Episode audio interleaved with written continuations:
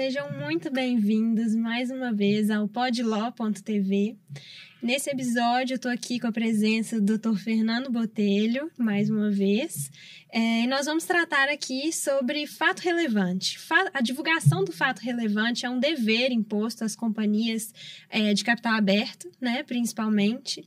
E, mas o conceito carrega certa subjetividade, esse é o ponto central do da nossa discussão aqui. Nós vamos tratar o que é realmente fato relevante, quando é necessária a divulgação, se há exceção quanto a esse dever de divulgar, como que é feito o embate quanto ao dever de informar em relação ao dever de sigilo dos administradores. É muito mais aqui que a gente vai conversar. Espero que vocês gostem. Deixem nos comentários alguma sugestão de outro tema tema. E, e é isso. Vamos começar? Vamos sim. Eu acho que esse é um tema extremamente interessante, porque ele está ligado a uma obrigação, que é a obrigação de informar numa sociedade da informação. Né? Quer dizer, envolve aí aspectos hoje relacionados com a rapidez, a fluidez da, da informação e, consequentemente, ao efeito jurídico do fato informado e do fato não informado. Né? Então não é propriamente só uma obrigação legal. Eu acho que vale muito a pena ouvir isso, por exemplo, de uma profissional como você que está é, no métier da advocacia empresarial e dentro de uma, de uma comunidade acadêmica ultra especializada que é a pós-graduação em planejamento patrimonial e sucessório da Fundação Getúlio Vargas em São Paulo. E eu, eu acho que eu vou fazer aqui, na verdade, é só mesmo um hum. complemento Imagina. no que diz respeito a, aos problemas e alguns litígios dessa natureza. E você vai contribuir muito para esse debate, que é, é essa sim. obrigação de informar o fato no âmbito das sociedades anônimas abertas. Eu estou à sua disposição. Pois é, eu acho que para falar de fato relevante, é, bom, é para falar de tudo, na realidade, a gente sempre volta ao aspecto histórico, né? Hum. De onde surgiu essa, essa questão do fato relevante, do dever de informar. E a legislação brasileira, ela é inspirada na legislação norte-americana. Nos Estados Unidos, haviam as chamadas Blue Sky Laws, né? As leis... Blue, Blue Sky... Laws. Lei, será... lei, lei, do céu azul. Lei do céu azul que visavam a proteção dos investidores contra fraudes. E essas leis, elas eram estaduais, tem até a lei de, um exemplo, né, a lei de Kansas de 1911. Ah, é do início do século. É, é, é antigo, é coisa é. antiga. E mas as que inspiraram mesmo, né, o mundo regular, olhar a importância, perceber a importância do fato relevante, foram as leis federais. America, mil... Americanas? Americanas, ah. de 1933 e 1934. E foram essas que inspiraram aqui Logo, ah, logo, depois do crack da bolsa, né? Logo depois do crack da bolsa. E a legislação brasileira. Você imagina, em lei do céu azul, numa época em que a, a comunicação dos fatos era praticamente pela, pela, pelos jornais, depois da prensa de Gutenberg, é os jornais é, físicos e, e, sinais de rádio, né? E alguma coisa de televisão lá, e olhe lá, no início do século. Com né? certeza. É. E aqui no Brasil a inspiração foi dessa, foi da, das leis, né? Da legislação norte-americana. E eu penso também, quando eu penso no aspecto histórico, eu penso nos grandes escândalos no âmbito da sociedades anônimas. A gente fala, por exemplo, da, do, daquele famoso caso da empresa Enron, né? A empresa Enron era tida, vou até explicar um pouquinho o que, que era o caso, era tida como uma empresa queridinha da Bolsa de Valores. Todos os, os investidores queriam investir na Enron, porque ela demonstrava ser uma empresa muito lucrativa, muito rentável, então, de certa forma, era um, um investimento seguro para os investidores. Isso, isso, só para pontuar aqui, se não me engano, ocorreu acho que uns duas ou três décadas atrás. Foi né? questão né? ali de 1987 é. e a Por... fraude foi descoberta em 2001. Portanto, eu, eu quero só vincular a questão do fato relevante ao ambiente de comunicação para que a gente saiba exatamente o que está acontecendo. Naquela época, nós já tínhamos todo, toda a parafernália de tínhamos. comunicação, inclusive um início de, é, de intensa surgimento da internet. Tinha, tinha televisão, Com rádio, certeza. etc. E esse caso foi um marco ali para o início de uma regulamentação muito mais abrangente, né? Por quê? O que, que acontecia? A empresa Enron, ela divulgava é, dados, divulgava o balanço de forma é, inverídica. Eram balanços falsos, fraudados. E é, e é interessante até... Inflados, né? Inflados. É interessante até porque era uma empresa auditada.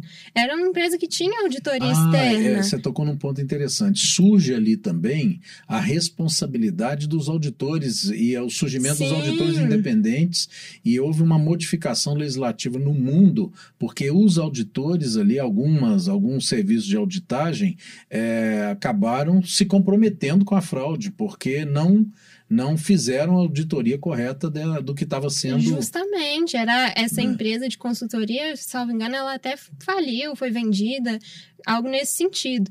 E eu vejo nesse cenário o quê? Que na, as sociedades anônimas, mercado de capitais, tem um potencial muito grande de perseguir lucros. E isso precisa ser regulamentado. Precisava ser regulamentado e foi regulamentado. E aí vemos, então, o início do, do- da regulamentação do- dos fatos relevantes.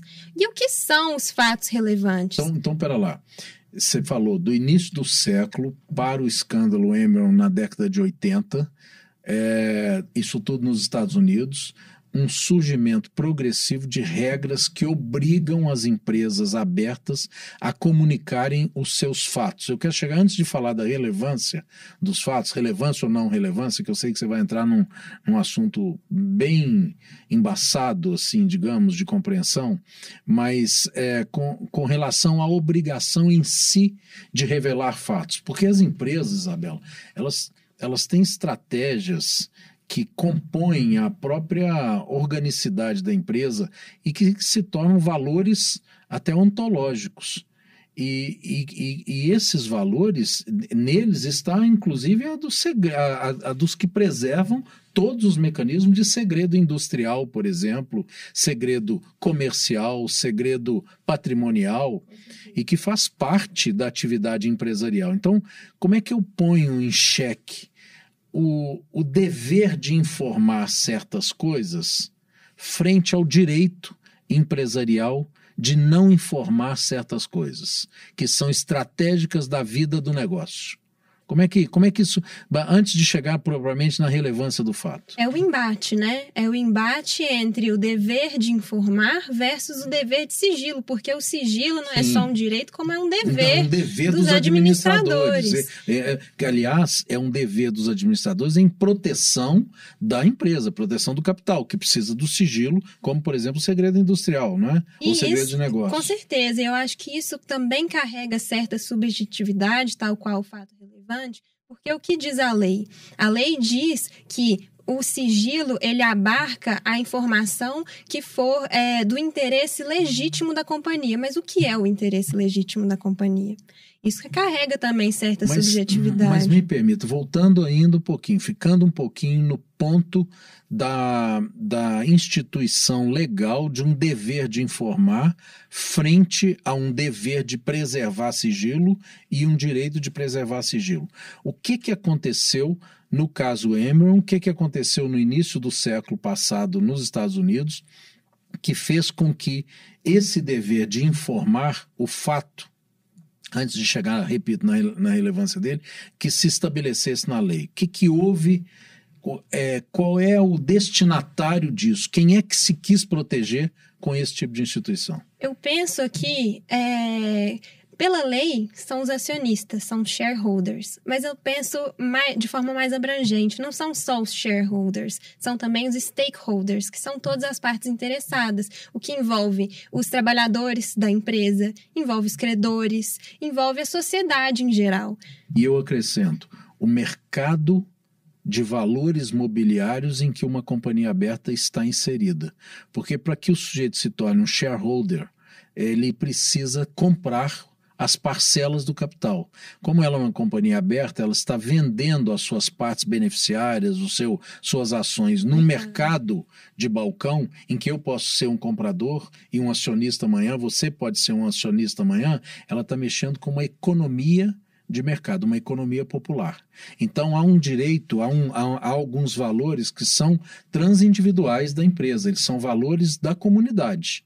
A comunidade, a comunas, não pode ficar. É, é, de, de, é, ser tratada como uma, uma um ente que desconheça as atividades da empresa que está vendendo os seus valores no mercado. É o contrário.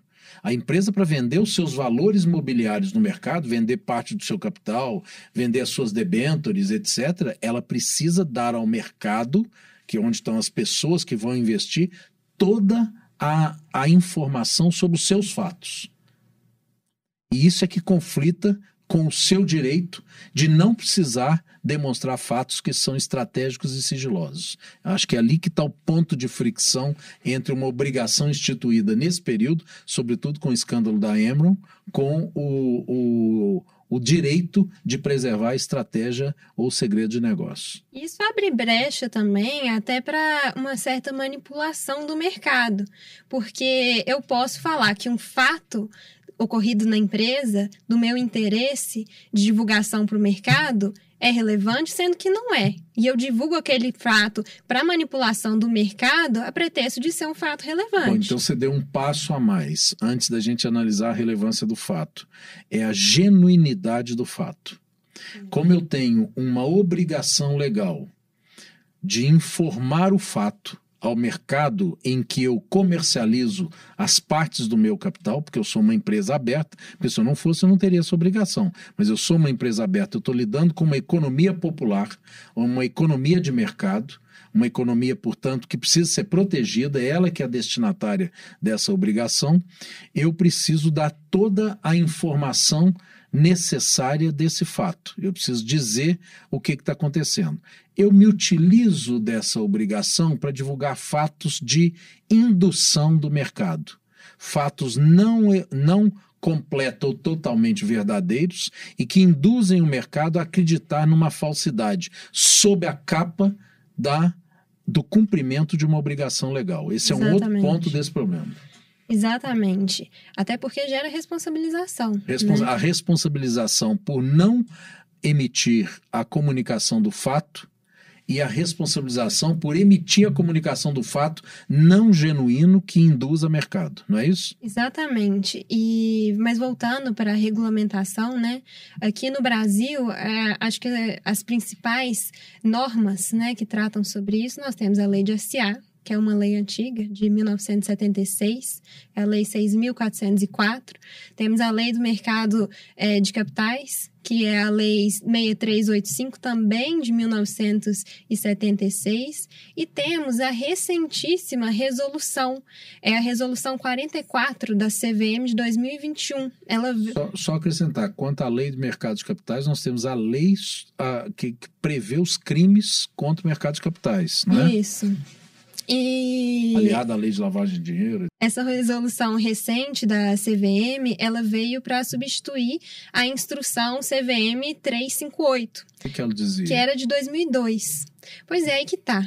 A, a, a, instrução, CV, a instrução CVM 358, ela já regulamentava bastante coisa em relação ao fato relevante construção, né? Agora a resolução 44, ela até tenta reduzir essa subjetividade do fato relevante. Ela traz um rol de fatos e atos possivelmente ocorridos dentro da companhia que seriam tidos como relevantes. Mas a gente vê ali que é um rol meramente exemplificativo. Exemplos né, do rol que é, está contido ali na resolução, pode ser que esses exemplos, eles ocorram dentro da companhia, mas naquele caso concreto não seja tido como relevante. Então, então o que você está dizendo aí, aí chegamos no assunto da relevância do fato, quer dizer, quando o fato é relevante, ele tem que ser divulgado. É?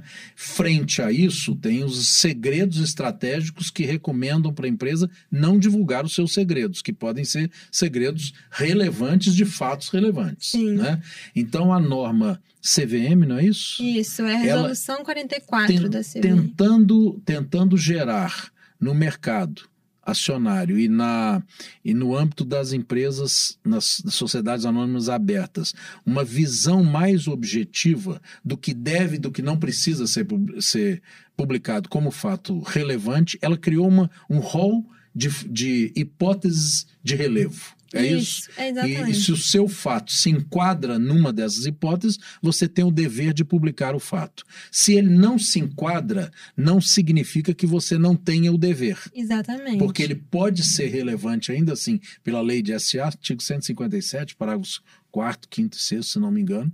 Ele pode ainda assim ser relevante, não obstante não esteja na norma regulamentar CVM. Como pode, mesmo sendo relevante, ele pode, ele pode ser suprimido por ter ligação com proteção de sigilo a que estejam obrigados os administradores ou a própria empresa. Então é um assunto, como eu disse, bem embaçado Bem e bem, bem intrincado. né? Exatamente, não necessariamente porque está no rol é que vai ser Vai naquele caso relevante, né? É algo a ser analisado, até é, porque o que que, o que que acontece?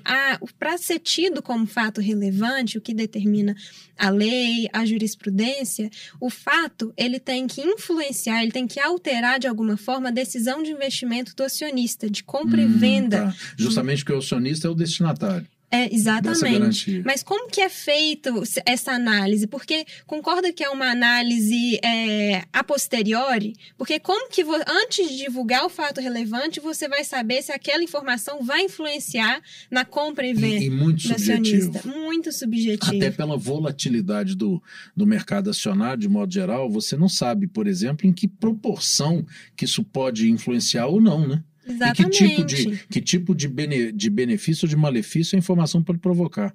E, e- e esse juízo é feito por quem? Pelo próprio administrador? Aí é que tá. É pelo a responsabilidade. Claro que tem, é, tem outros responsáveis, né? A lei determina ainda outros responsáveis além do administrador, mas o administrador é o principal responsável. Ele deve fazer essa análise. Que tipo de responsabilidade que ele tem? Temos várias responsabilidades do administrador. Tem responsabilidade civil, tem responsabilidade administrativa perante a CVM, tem responsabilidade penal. Então, Penal, inclusive, ligada aos crimes específicos ou crimes especiais contra o mercado acionário, né? Sim, e contra a economia popular também. E, e essas responsabilidades justificam também a regulamentação, né? Para que elas sejam efetivas. E para que o mercado não seja manipulado e para que esses escândalos que a gente já viu na história, porque não é só o da Enron, tem outros, não ocorram novamente. É, o escândalo da Enron, ele é muito agressivo, né? Ele é uma fraude. Mas eu, eu sei, eu sei que você sabe também, que o mercado não é feito de fraudadores, né? Não. Ele não, ele não é feito necessariamente de fraudadores, ele não é nem majoritariamente composto por, por fraudadores. Então, é, no dia a dia das empresas, esse é um problema crucial, porque você tem a obrigação legal sob pena de responsabilidade e às vezes não há a necessidade dessa publicidade tão expositiva da empresa assim, ou o contrário. Às vezes você desconsidera essa relevância publicitária e ela tem que ser feita sob pena de responsabilizar. É, é até preocupável a regulamentação exagerada. Há porque dúvida, o administrador, para um sucesso da empresa, ele tem que correr riscos. É, e qual administrador, qual diretor que vai querer correr riscos É. sob é, o, o. Como que eu posso dizer? Sob o risco de uma, uma, uma punição tão grande? Tal- Porque. Talvez, o que, que você acha? Talvez fosse o caso da norma é, regulamentar não, não ser só exemplificativa, mas ela ser exaustiva. É a única forma de você garantir. Se não está nas hipóteses legais, não há obrigação. É, se está nas hipóteses. saída. Porque isso, é- tudo bem que você, com isso, você acaba deixando de fora algumas hipóteses que podem surgir e que seriam relevantes para o mercado. Mas se o, o, o órgão regulador do mercado, que é a CVM, não, não promove a definição objetiva, não serão as empresas, os seus jurídicos, a sua, o seu corpo diretivo, é que vai definir no universo fenomenológico em que ela está inserida o que, que deve e o que, que não deve ser, o que, que tem relevância e não tem para ser publicado, não é isso? É, até porque, por exemplo, a responsabilidade administrativa é de mera conduta. Não divulgou o fato relevante, Pois é a é, responsabilidade. Isso é terrível. Os crimes de mera conduta parecem, é, é, a, a priori, principalmente para o leigo, que é a coisa é, menos comprometedora, porque ele dispensa o resultado, mas é o contrário, ele já incrimina pela conduta. Exatamente. Não precisa do resultado para incriminar, sabe? Exatamente. É. A gente tem que pensar também que, além dessa regulamentação toda, tem também a autorregulamentação do mercado. A gente tem agora um novo mercado. E para entrar no novo mercado, né, da B3, por exemplo, é, precisa divulgar as informações, precisa estar dentro dos parâmetros de divulgação de fato relevante, dos parâmetros de governança. Então também tem essa né, o mercado está demandando isso, né? E para que uma empresa seja classificada para esse mercado, né, para essa hierarquia, vamos dizer assim, é necessário que ele cumpra as regulamentações. Então é o mercado também fazendo força para que, né, seja regulamentado. É, eu, ou seja, é uma obrigação ligada, como nós falamos no início, ao cenário de comunicação. Um cenário de comunicação numa sociedade da informação em que a comunicação é instantânea, em tempo real, ela interfere. Então, um fato relevante publicado hoje, às seis horas da tarde, ele interferirá na abertura do pregão de venda, de, comer, de comercialização de, de, de, de, de valores imobiliários amanhã de manhã, sem falta, uhum. e, consequentemente, a comunicação é de fração de segundos. Então, a decisão é uma decisão realmente angustiante. Eu não, eu não gostaria de estar nela, porque você pode interferir numa relação da empresa com o mercado extremamente impactante e, consequentemente, responsabilizante, né? É, exatamente. E... Publicar ou não publicar. Exatamente. E, e, e, também tem essa regulamentação, né? O momento de publicar. Né? Ela deve, a CVM, ela regulamenta que deve ser antes do início ou então após o encerramento do pregão. Justamente por isso. Inclusive, nós temos até aquele seguro, que é aquele de proteção aos ah, diretores. Seguro, seguro empresarial. Esse seguro empresarial e a gente pode dizer que a garantia securitária ali, né, adquirida, ela não abrange a responsabilidade dos administradores pela não divulgação ou divulgação equivocada. É, há apólices, do fato relevante. Há apólices, inclusive, que, que fazem, fazem constar isso como cláusula de não indenizar, né? Quer dizer, não indeniza essa responsabilidade. Porque é, porque é considerado doloso, né? Quando, uhum. Se for doloso, né? Agora, é... a investigação disso é uma investigação abrangente. abrangente é abrangente, fática, comporta né? avaliação é. de mercado e vai de caso a caso, né? Eu acho que é essa a nossa conclusão, né? O fato relevante é algo subjetivo que deve ser analisado cuidadosamente, caso a caso, caso a caso, conforme as características da companhia, o mercado de atuação da companhia e, e é isso, sempre priorizando proteger o, os chamados shareholders, que são os acionistas, mas sem que isso prejudique os interesses da, da companhia, que são legítimos, né? Bem, eu acho que o recado está dado, o alerta está feito. Um e... vídeo curto, mas acho que. Acho que esse era o propósito. Era o né? propósito de hoje. Então é isso, muito obrigada. Se inscrevam no nosso canal, deixe no seu comentário suas sugestões, nós estamos aguardando suas críticas e continue nos acompanhando nas redes sociais e por aqui. Nos vemos na próxima. Tchau, tchau. Tchau.